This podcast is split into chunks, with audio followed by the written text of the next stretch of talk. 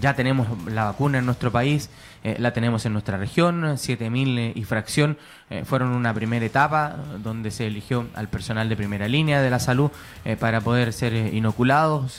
ya se sabe de 81.600 dosis que van a comenzar a entregarse a la comunidad en grupos prioritarios, adultos mayores. Em, yo no quiero, eh, y, por eso el, mensaje que, eh, que, buscamos transmitir, eh, es generar aquí falsas sensaciones de seguridad con la vacuna. Usted como experta nos puede orientar mucho mejor. no significa el que tengamos 80.000 dosis de fracción para la región, no significa que podemos salir libremente a la calle. No. Mira, en esto yo quiero ser bien clara. La Organización Mundial de la Salud, después de los casi 101 millones de personas que se han enfermado, y más de 2.200.000 fallecidos en el mundo, declaró que la única forma de detener esta epidemia es con la vacuna. Porque usted ha visto que todo lo que yo dije antes, que tiene que ver con el comportamiento de nosotros de una manera más epidemiológica, realmente como personas, eh, no solo en Chile, sino que en todo el mundo no lo hemos podido lograr. Entonces, la implementación de la vacunación es lo que nos queda si queremos terminar con esta pandemia o queremos ya salir de esto que nos ha tenido, ¿no es cierto?, un año complicadísimo, ¿ya? Es probable que los países que tengan acceso rápido y masivo a la vacunación pudiesen llegar a controlar la epidemia en el 2021. Ese es el mensaje que nosotros debemos tener como chilenos. Si no apostamos a la vacuna, vamos a continuar con esta epidemia por muchos más años. Entonces, yo creo que nadie quiere ya eh, seguir con lo que estamos, ¿cierto? Eh, esto de que me meten a cuarentena, que me pasan al paso no sé cuánto, que, que puedo salir o no puedo salir, entonces puedo ir a ver a mi mamá o no.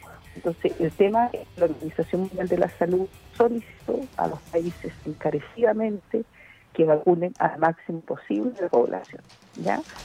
Hay distintos países que han tomado una decisión diferente a la nuestra de vacunación. Por ejemplo, hay países donde están vacunando a los grupos que transmiten el virus, o sea, los más jóvenes. ¿Ya? Esos países, fíjate, que no han tenido todavía muy buenos resultados en, aplanar las curvas de casos, ni, ni tampoco eh, de detener la epidemia en sus países, eh, a pesar de que llegan un gran porcentaje de vacunados ya, algunos llevan sobre el 13% de la población vacunada, pero no se ha visto la misma repercusión en el número de casos. Entonces, como ellos empezaron a vacunar antes que nosotros, ya especialmente Reino Unido, ¿cierto? que está vacunando ya hace bastante tiempo, igual que Israel, lleva casi, casi, casi va llegando al efecto rebaño en la vacunación, ¿ya? pero no han logrado detener todavía las curvas de contagio. Entonces, esto eh, a Chile favorablemente pudimos ver lo que estaba pasando y entonces lo que hicimos acá fue empezar con los grupos de mayor riesgo, que son los que podrían transmitir el virus a los que se a los que se enferman y se agravan muy grave.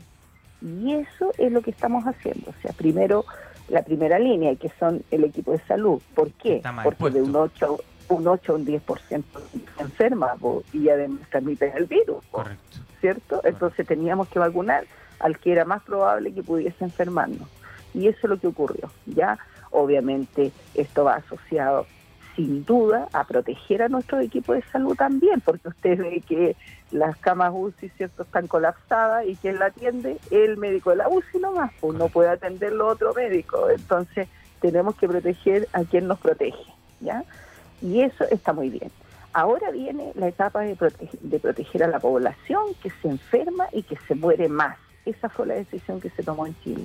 Paola, nuestros adultos mayores. ¿Y cómo mejoramos la comunicación con las personas? Porque existe bastante miedo también de parte de la población por someterse a esta vacuna, por vacunarse y así poder evitar también tantas tantos contagios. Ayudaría mucho. ¿Cómo le entregamos un mensaje de educación a la comunidad para que no tenga miedo a la vacuna? Mira, lo primero es que esta vacuna eh, se hizo con ensayos que ya se venían haciendo para el SARS-CoV-1.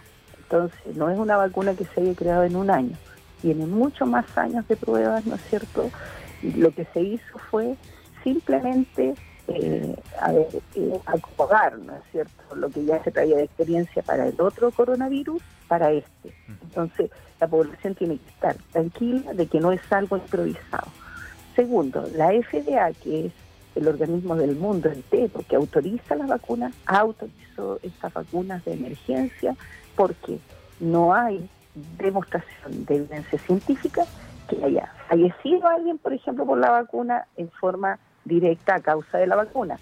Y pueden haber efectos, ¿no es cierto?, que nosotros tenemos que conocerlos, como el efecto más grave es, ¿no es cierto?, tener un shock anafiláctico que se produce por una alergia que podría la persona, no sabiendo ya eh, que tenía ese, esa reacción alérgica, porque al final dice algo a los componentes de la vacuna, ya los componentes son hidróxido de aluminio, y hidro, hidrogenofosfato de sodio, ¿no es cierto? Hidrogenofosfato de sodio y cloruro de sodio. O sea, es un producto muy utilizado en otras vacunas.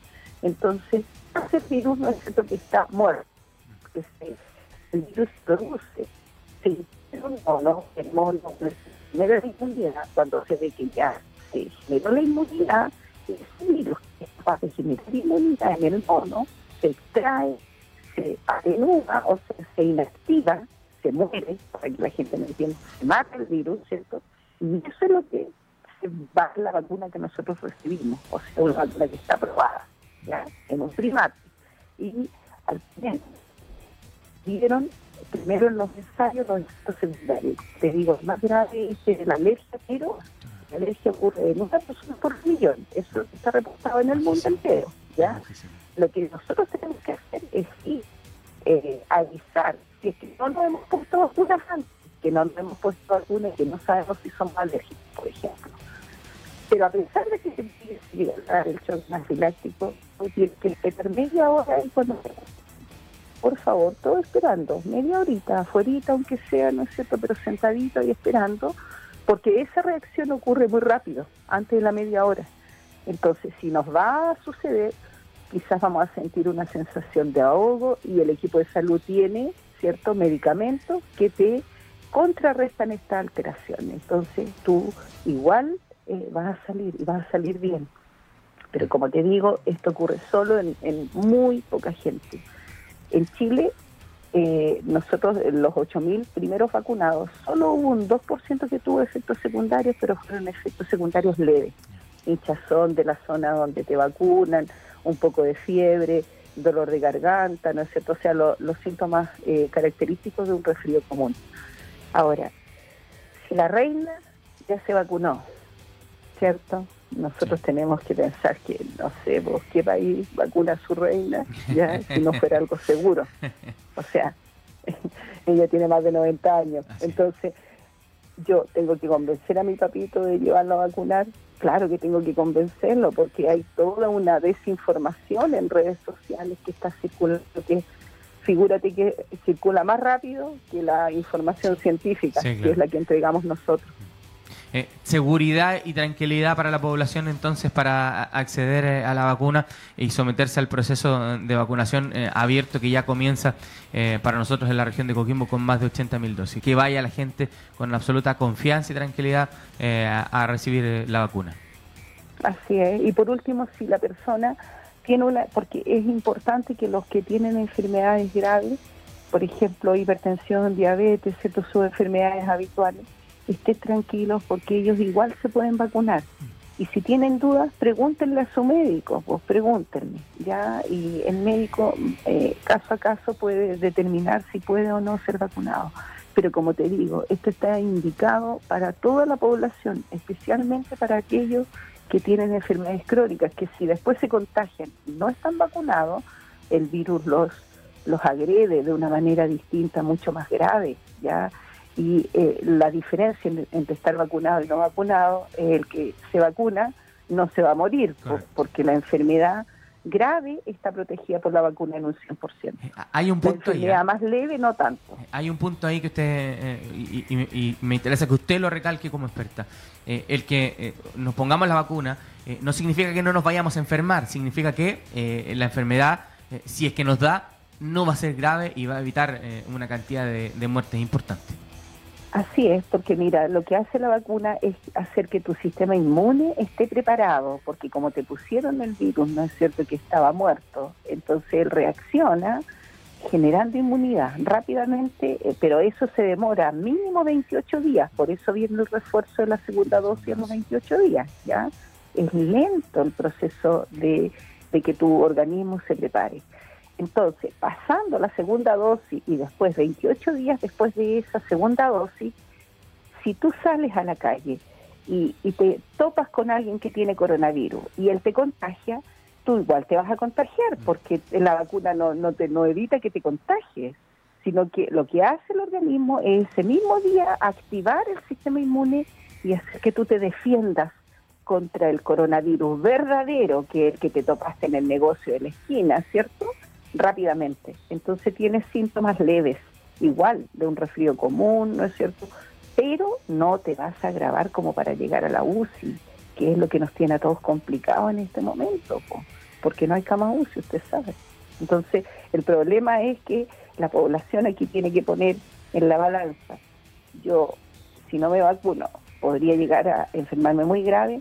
Sí. Si se vacuna, ¿podría llegar a enfermarse muy grave? Es muy poco probable.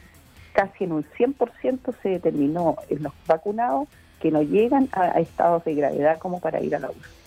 Eh, querida doctora Paola Salas, eh, voz experta, eh, la hemos tenido muchas veces en los micrófonos de mi radio y nos transmite estas tranquilidades con la opinión experta, con la voz experta, nos va transmitiendo estas tranquilidades y por eso también para nosotros es, importante tenerla acá en el Buen Día. Le quiero agradecer como siempre en la conversación franca y abierta que podemos tener y le damos las gracias por estar con nosotros en el Buen Día.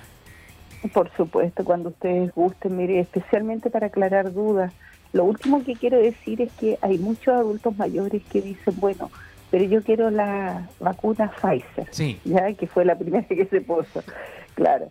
Pero fíjense que la vacuna Pfizer tiene 5% más de, de, de, de efectividad nomás que esta otra vacuna o sea, contra 90% de efectividad y 95% yo me vacuno, porque tengo 90%, claro, porque la Pfizer está colapsado el laboratorio, no hay de dónde sacar, entonces no vamos a poder esperar a que llegue la Pfizer, porque usted va a salir a la calle y se va a contagiar. Pues.